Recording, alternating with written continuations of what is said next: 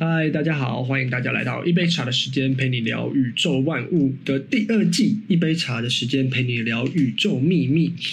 这一季的前面时刻呢，我们都一直在跟大家做一些呃打基础的东西啊，一起读这本《让比尔盖茨成为世界首富》的书。希望大家听完这这一季的内容呢，也可以达成自己想要完成的梦想，成为自己想要成为的人。但是呢，我们过程当中也练习了，也跟大家分享了很多练习。那那些练习呢，我不知道大家有没有真心的去做这件事情。但是呢，我想要跟大家讲一件事情，就是这些练习呢，其实没有这么的硬。就是呢，练习如果你真的没有完成，或是你在过程当中，你觉得诶自己有更适合自己的练习，例如说不管是你在冥想啊，或是你在去想要思考，或是在训练自己思维的时候，或是在训练自己富人思维，在帮自己做蓝图的时候呢，我觉得大家也不用对自己太严苛、太苛刻，因为最重要最。重要的都是希望你内心可以改变自己的想法，这是一个循环嘛。我也不希望这个练习让你觉得说啊，怎么办？我都做不到，反而让自己有一个负面的思想。所以也不必这么的去要求自己说哦，自己一定要达到什么样的程度？没有。成为一个快乐的人、正向的人，这件事情才是这本书想要带给你的价值。那第十一课呢，我们就要来讲万事万物都有规律可行的这件事情。那我们就开始吧。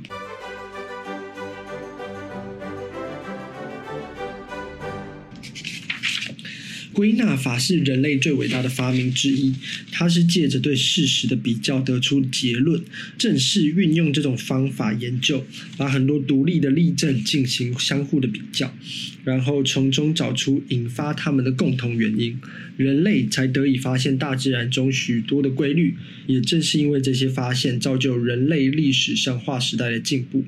简而言之，归纳推理是一种客观思维的过程。归纳推理有两个要点，一个是比较，第二个是找出共同点。掌握了这两点，就可以得心应手地运用这个方法。归纳法以规律、理性、确定性替代了，并消除人类生中莫变化莫测的成分。它能够使我们避开愚昧迷信布下的圈套，走进智慧的领地。归纳法就像一个尽忠职守的守门员，绝对不会虚假混乱的表象进入我们的思想，混淆视听。归纳法可以使人类大跨步的前进，归纳法也有助于我们集中精神，并增强我们的能力，获得那些尚待截取的成果，有助于我们透过运用精神最纯粹的形式，找到解决个人和宇宙一切的答案。我个人是蛮喜欢归纳法这个。方法的，包含包含在数学里面，数学的呃自然归纳法，就是他把你要证明一个东西，其实他就是用自然归纳法可以证明出来。那当然，它也有很多诡辩，那诡辩就是另外一个议题，我也很喜欢诡辩。例如说，你吃一粒米不会饱，你吃 n，假设你吃 n 粒米不会饱的话，n 加一粒米也不会饱，那代表你永远都吃不饱。这种诡辩的东西也是我很喜欢归纳法的其中一个环节。那为什么这本书要说归纳法很有效呢？其实就是呃有迹可循这件事情啊，因果循环这件事情，其实大家都会相信这其实是真的。所以为什么前面都要跟大家讲说因果循环啊？你怎么想就会得到什么？你怎么去思考，你的脸就会呈现出什么样的想象有心生嘛？你怎么样去思考？你有什么样的思维？你是有穷人思维还是富人思维？你就会得到什么样的结果？你就会形成为你那个想成为的人。那归纳法也是一样啊。为什么？呃，归纳法有效，就是如果我们去让宇宙去用归纳法来形成，就是说，哎，原来所有的行星都是这样子绕着恒星转的，所以呃，太阳从东边升起来这件事情。就是他们通过科学推导，去通过科学的归纳去整理出来这件事情嘛。那他们把穷人思维跟富人思维也去做一个归纳，发现哎，你要怎么样去思考你的人生？你要怎么样去思维你自己的人生？去创建什么样的思维，才有办法成为你想要成为的人？这其实是一个嗯归纳法。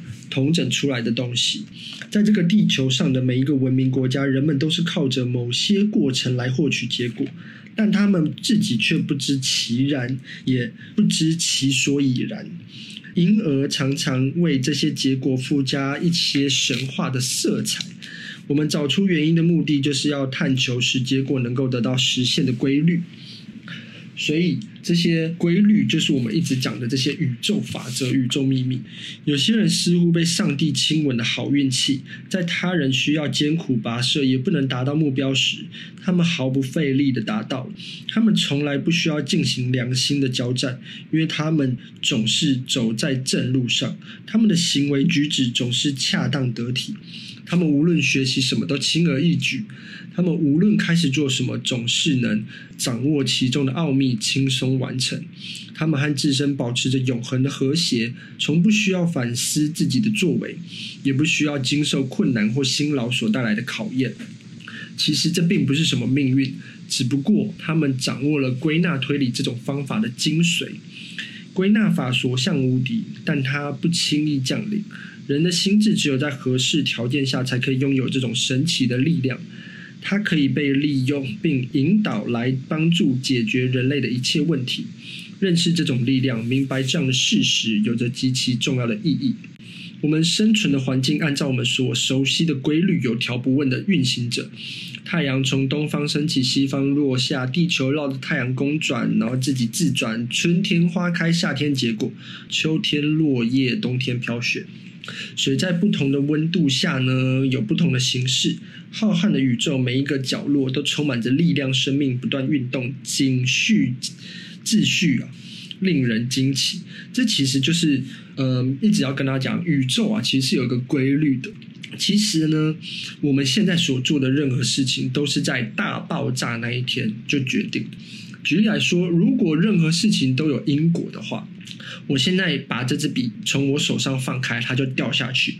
我手放开这件事情是因，果是笔掉下去，所以笔掉下去这件事情呢，是我心里先想了，我手要放开这件事情。那我为什么想要手放开呢？是因为我决定要示范这件事情。所以每一件事情如果都有它的因的话，不断往前推，不断往前推，最原始、最原始的那个因就是大爆炸。所以如果每一件事情都有因果，那我们其实是可以预测未来的。在霍金的书里面也讲，我们是可以预测未来。那为什么我们没办法这么准确的预测未来呢？我们连天气预报都测不准。这个原因就是因为啊，我们的。脑袋的计算机的那个能力啊，还不足以计算这么庞大、这么庞大的数据。也就是说，如果我们可以计算这么庞大、这么庞大的数据呢，就是用意识去计算这么庞大的数据呢，那其实我们是可以预测未来，我们是可以看到未来。所以，为什么这本书说，如果我们用我们的意识去预测未来是没有办法的？我们必须要透过潜意识来协助大家。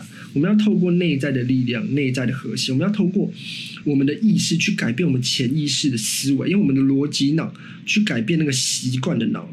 所以，我们要运用冰山下面那一大点那些量子的计算机的能力，我们才有办法。去显化，或是去彰显我们的未来。不然，如果你纯粹都只是用意识去思考这件事情的话，你是做不到的。这就是潜意识很重要的一一个部分。同性相斥，异性相吸，酸碱中和，供需互补，这是大自然的法则。人类也可以借鉴，人与人之间，力与力之间，总是保持着一定的距离。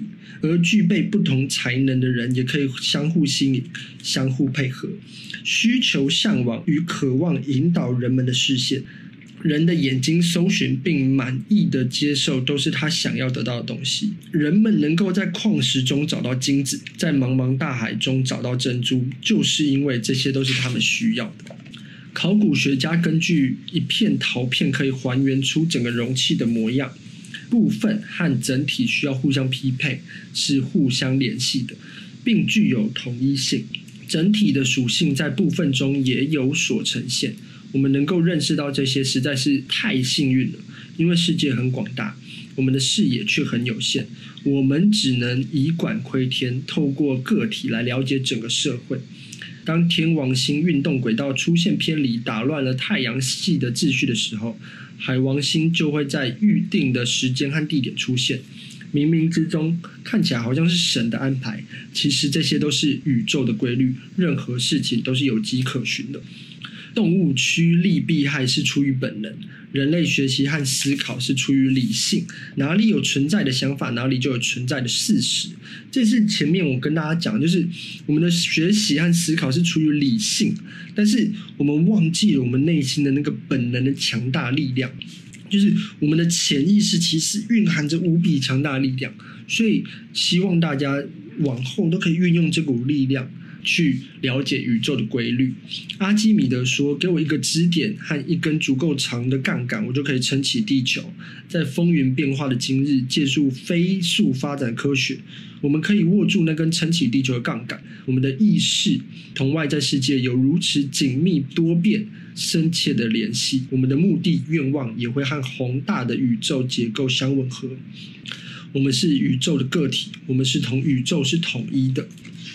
而且每一个人都可以啊！这时候就想要跟大家分享我的一个想法：宇宙是无限的，不管你是信仰什么东西，你是信仰呃基督教也好，你信仰天主教也好，你信仰佛教也好，你信仰伊斯兰教也好，神其实是公平的。神或者是菩萨或者是阿拉，他其实是公平的。佛祖也好，宇宙也好，它其实是公平的。他如果他们的力量是无限的。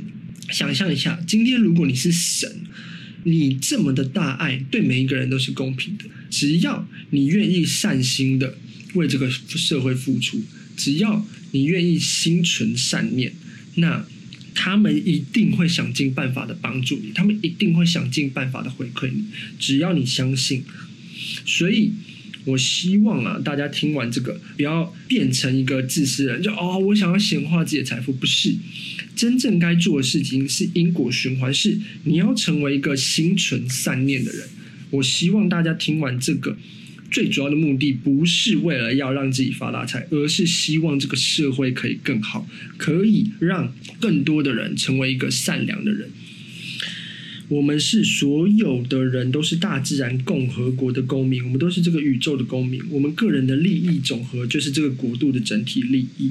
个人利益被国家武器所保护，个人需求的供给，在某种程度上也是取决于这些需求是否能被普遍的有规律的感觉到。大自然可以将人与人外部世界相互作用所需的工作能力合理分配，以实现创造者的意图。这里我们强调是和谐与统一，个体与整体挑战的后果只有灭亡。所以这也是呼应我前面跟大家讲，帮助这个社会，帮助这个宇宙，就是在帮助你自己。每个人心中都有渴望，每个人脑海里面绝美的画。柏拉图透过归纳法想象出一百图类似的画面，在他脑海中。想象出这是一片乐土，一切人工的、机械的工作、重复性的工作都去给大自然完成。不管理想看起来多么遥远，它是一种利用这种恩惠环绕着人们。这些恩惠同时也是对过往忠诚的酬报，对未来的勤奋耕耘的激励。我们的愿望只需要我们的意念灵动，加以精神的运作就可以完成。一切供应都是由需求创造出来的。你越渴望，它实现的就就越快。古代的人们总是羡慕鸟儿可以飞翔，总是想象自己也可以在蓝天上飞翔。在当时总是说啊，这是痴人说梦。但在几千年后的今天，这一个现象实现。千万不要把远大理想贬低为异想天开，因为许多理念都将成为现实。为了实现你所有的梦想，梦想有一天也会成为现实。这时候就想要跟大家分享一个故事。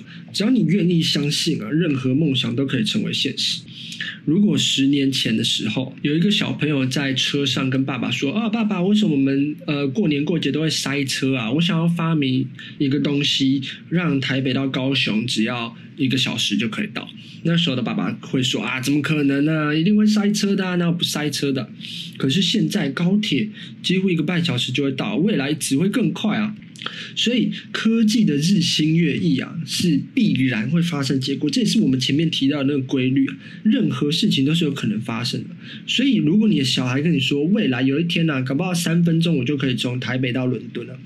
这件事情是有可能发生的。现在坐飞机可能要十几个小时，谁知道未来有一天，搞不好台北到伦敦只要三小时就可以到啦，这是有可能会发生的，这不是不可能的。所以任何事情都是有可能的。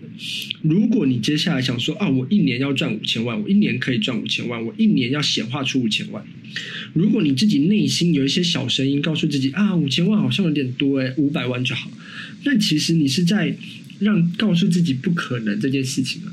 可是你要知道，任何事情都是有规律，这是一个必然会发生的结果，这是有可能会实现的东西啊。只要你够相信，只要你够渴望，它就可以实现的越来越快。那过程当中你需要做些什么？不是只是你在那边想。这包含致富思维里面讲的，就是你要去思考前面的那些事情了，你要去思考你要如何行动，你要采取行动，你有没有把握住这些机会？就是就算你是因为中乐透得到这五千万好了，你有去买乐透吗？你连去买都没有去买，那你怎么会说啊？这其实是不可能的事情。所以当你相信之后，你要去行动。你真的有去买乐透吗？没有啊。你真的有去创业吗？没有啊。你真的有去做那些真的可能会让你持续赚钱的事情吗？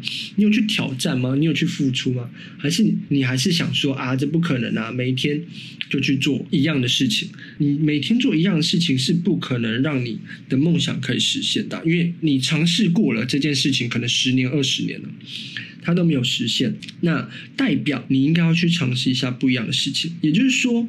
如果那个坐在车上的小孩，他持续的去开车，每天都去开车，这件事情并不会让台北到高雄变成一个半小时。可是他如果改成去坐高铁了，这件事情就可以让他变成台北到高雄只需要花一个半小时。理想代表着一种决心，一种态度。当你的心中产生某种理想的时候，伴随它产生的是你为之努力、付出艰辛的决心和态度。所以，这就是必须跟大家讲：当你产生一个理想，产生一个梦想，我一年要赚五千万，你有没有离开你原本正在做的那些事情？你有没有想要跨出去，做出更好的事情？理想并不是水中月、镜中花，它是实实在在的，靠着努力可以达成的。把一个种子种在土壤里，只要不打扰它，它就会发芽、长大、结出果实。把我们渴望的某一件特定的事物，作为一个已经存在的事实。让他在宇宙主观的精神下留下足迹。我们首先要相信，我们真的要相信，彻头彻尾的相信，我们的渴望已经实现。接下来就必就必然的是看到它的实现，这样我们就可以在绝对的层面上进行思维，排除很多相对的条件或限制。无论是出自美国之口，还是出自日本人之口，无论是写在书本上，或是用口语阐述，真理的意义都不会变，本质是相同的。只要对这些论述加以分析，就会发现其中都包含相同的真理，唯一的差异就是表达方式的不同。没有任何单一的人类公式可以表述真理的每一个层面。真理应该是用一种新的、与以往不同的方式，告诉每一个时代的每一个人，真理与人类的需求之间正建立新的关系，而正是这种关系渐渐被理解，并获得普遍的认知。现在是一个快节奏的社会，事物迅速生长，旧事物也急剧消亡。我们正处在一个新旧交替的十字路口，新型社会秩序的道路已经铺好。所有的一切都在为新的秩序清扫铺路，社会的新陈代谢比今为止的所有人类梦想都更加为神奇。这句话其实我是读到第三遍才懂。他这这这本书其实是一百年前就写好，可是为什么他用现在是一个快节奏的社会，而是因为他透过归纳法得知宇宙或者是我们现在所处在这个现在啊。此时此刻，节奏只会越来越快，新事物只会越来越多，而我们永远都处在一个新旧交替的十字路口。所以，一百年前的现在的这件事情啊，你到现在看来还是千真万确。所以，社会的新陈代谢永远不会停止，改变。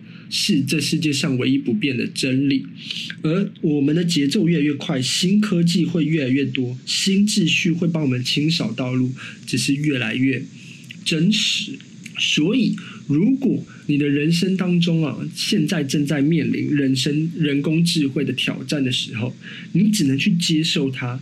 你要想，它只能帮我们更快速的去创造更多的东西。所以，如果你是抗拒，你在跟这个环境做抗拒，你在跟这个秩序做抗拒，你在跟这个归纳法做抗拒的时候，其实你就是在跟宇宙对抗。顺流而下，永远都是比较容易的。顺着这个轨道走啊，永远都是比较容易的。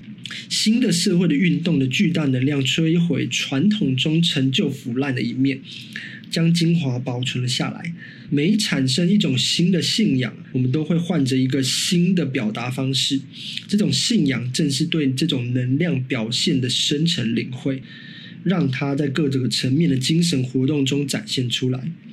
宇宙精神大而无形，所有的事物中都有它的影子。它的矿物质中休眠，在蔬菜中吐纳，对运动体内运行。达到人类心灵的巅峰，它将万天下万物联系起来，它使我们得以跨越理论和实践的鸿沟，飞跃行动与目标的天坎，巩固了我们统治的能力，使我们成为自己的主宰。思想的力量是如此的强大，它不甘于被埋没和漠视，它要在我们之间的生活做主角。思想的力量的重要性在各个研究领域中也凸显出来。这一发现让我们受益匪浅。思想是处于启动状态，它不断的改变，不停的创造，它是富有智慧的创造力。思想的创造力是由创造性的理念构成的，这些理念以发明。观察、应用、鉴别、发现、分析、控制、管理、综合等手段，运用物质和力量，使自身客观化。越靠近思想的核心，思想的热力也就越强。思考自身不断完善的升华，经过了真理和各项严格的检验，过去、现在、未来都将融为庄严和谐的整体，进入了永恒之光的所在。这就是智慧。智慧是思想的最高形式，智慧的诞生生于理性的破晓，在这个自我沉思的过程，诞生的将是智慧创造性的启示。这种启示高于一切元素、力量或是自然法则。智慧是阐明的理性，智慧引导人们走向谦卑，因为谦卑是智慧的大臣。智慧能够领悟、改造、治理，按照自己的终极目的应用一切、主宰一切。因为智慧天生就有领导才能，所以当我们成为智慧的人，我们就可以主宰这一切，就可以显化自己想要显化的人。生活中有许多令我们惊奇的事，有许多令我们无坚不摧的力量令我们惊叹。许多人取得了看似不可能的成功，许多人实现了自己一切渴求的梦想，许多人改变了一切，包括他自身。然而，这一切并不神奇，只不过是世界的自然法则而已。如果能合理的运用它，我们也是令人惊奇的对象。所以这一章我们就要来练习。我们一再强调就是信念，坚定的信念。凡事呢，你心中所想，你想要获得的，无论是什么，只要你相信能够得到，就能够得到。例如说，我前面讲的，一个小时从台北到高雄，三个小时从台北到伦敦。甚至是你未来想要住在豪宅里，你想要开你想要开的车，唯一限制我们的就是我们自己思考的能力。也就是说，你想要得到一年赚五千万的这个能力，那你思考限制你的就是你其实不相信你自己，所以你没有去思考前面你要怎么达到一年五千万的这个过程。只要你破除了这个限制，你去思考前面的这个计划，一年赚五千万，其实每一年你都有机会可以达到这个目标。适应一切场合、一切情况的能力也是很重要的。要记住，信心不是缥缈的影踪，是确实存在。想到你能做到，这就是我们口号，也是我们的宣言，也是你告诉这个宇宙，告诉你所信仰的东西，告诉你相信的那个神，或是相信的那个力量，你的信仰，我是可以做到的。我是完整的，我是可以达成一切的，我可以成为我想成为的那个人。只要你保持着这个信念，只要你相信，坚信不疑的去做出这件事情，去规划你该规划的事情，去采取你该采取的行动，相信我，这件事情会给你很大很大的帮助。赶快去练习吧，赶快去规划自己未来的人生吧。我们下堂课见喽，拜拜。